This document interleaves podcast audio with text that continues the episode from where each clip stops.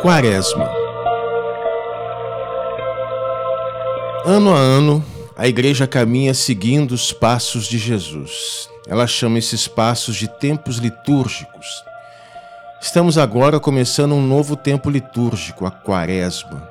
A igreja é o corpo de Cristo e nós somos os seus membros, nos diz o apóstolo Paulo, em 1 Coríntios 12, versículo 12.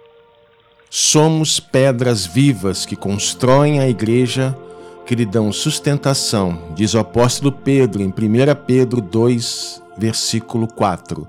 Sendo assim, devemos viver plenamente aquilo que a igreja estiver vivendo.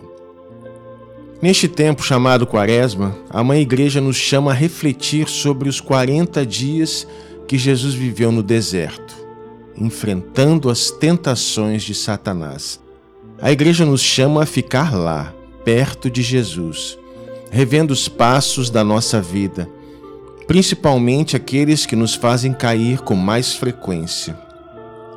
Porque Jesus precisou ir para o deserto, experimentar a agonia da fome, da sede, a solidão do sofrimento, a força demoníaca querendo destruí-lo?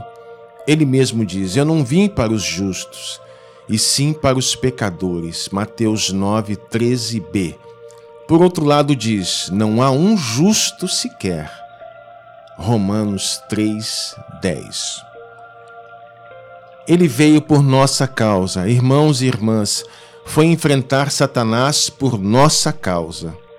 Veio amar-nos na dimensão infinita do amor, para cumprir esse amor, nos resgatando nos acolhendo dos lugares tenebrosos, nos perdoando.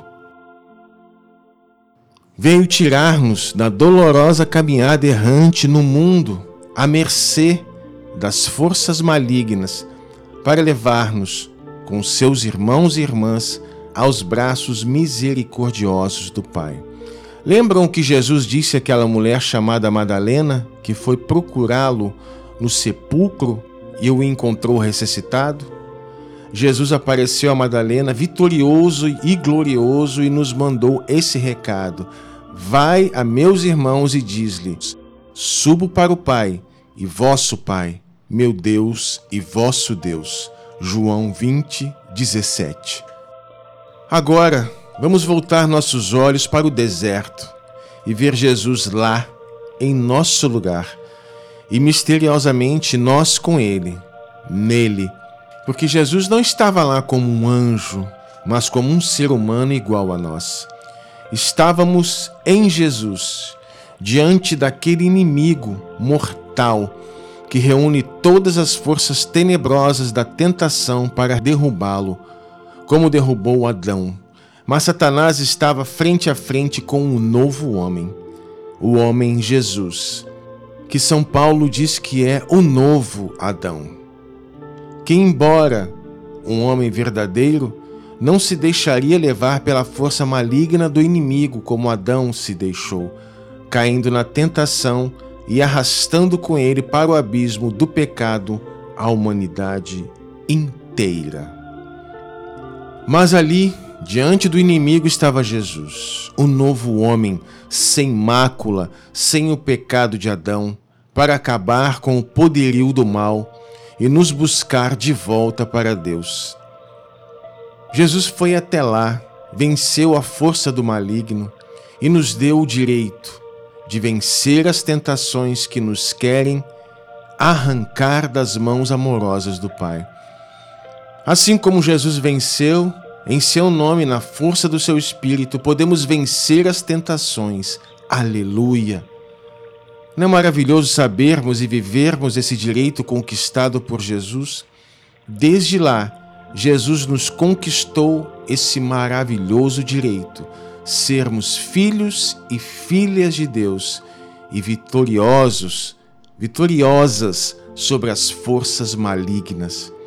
Vamos ouvir o que a Mãe Igreja está nos dizendo neste tempo de reflexão, de penitência, de mergulho profundo naquilo que somos filhos, filhas, amados, amadas de Deus, mas ao mesmo tempo fracos, pobres, pecadores.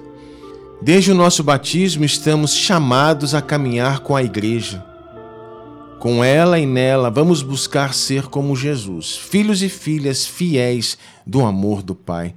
Contemplando Jesus que sofreu no deserto e morreu de amor por nós, caminhemos na força do Espírito Santo, com o coração contrito e humilhado, mas sempre na alegria da salvação, quer dizer, na busca incessante de vivermos os direitos que Jesus nos conquistou e sempre almejando a santidade, porque essa é a sua vontade para todos nós. Jesus espera que sejamos filhos e filhas que refletem a sua luz, ouvindo o Pai que assim nos revela seu desejo paterno: sede santos, sede santas para mim.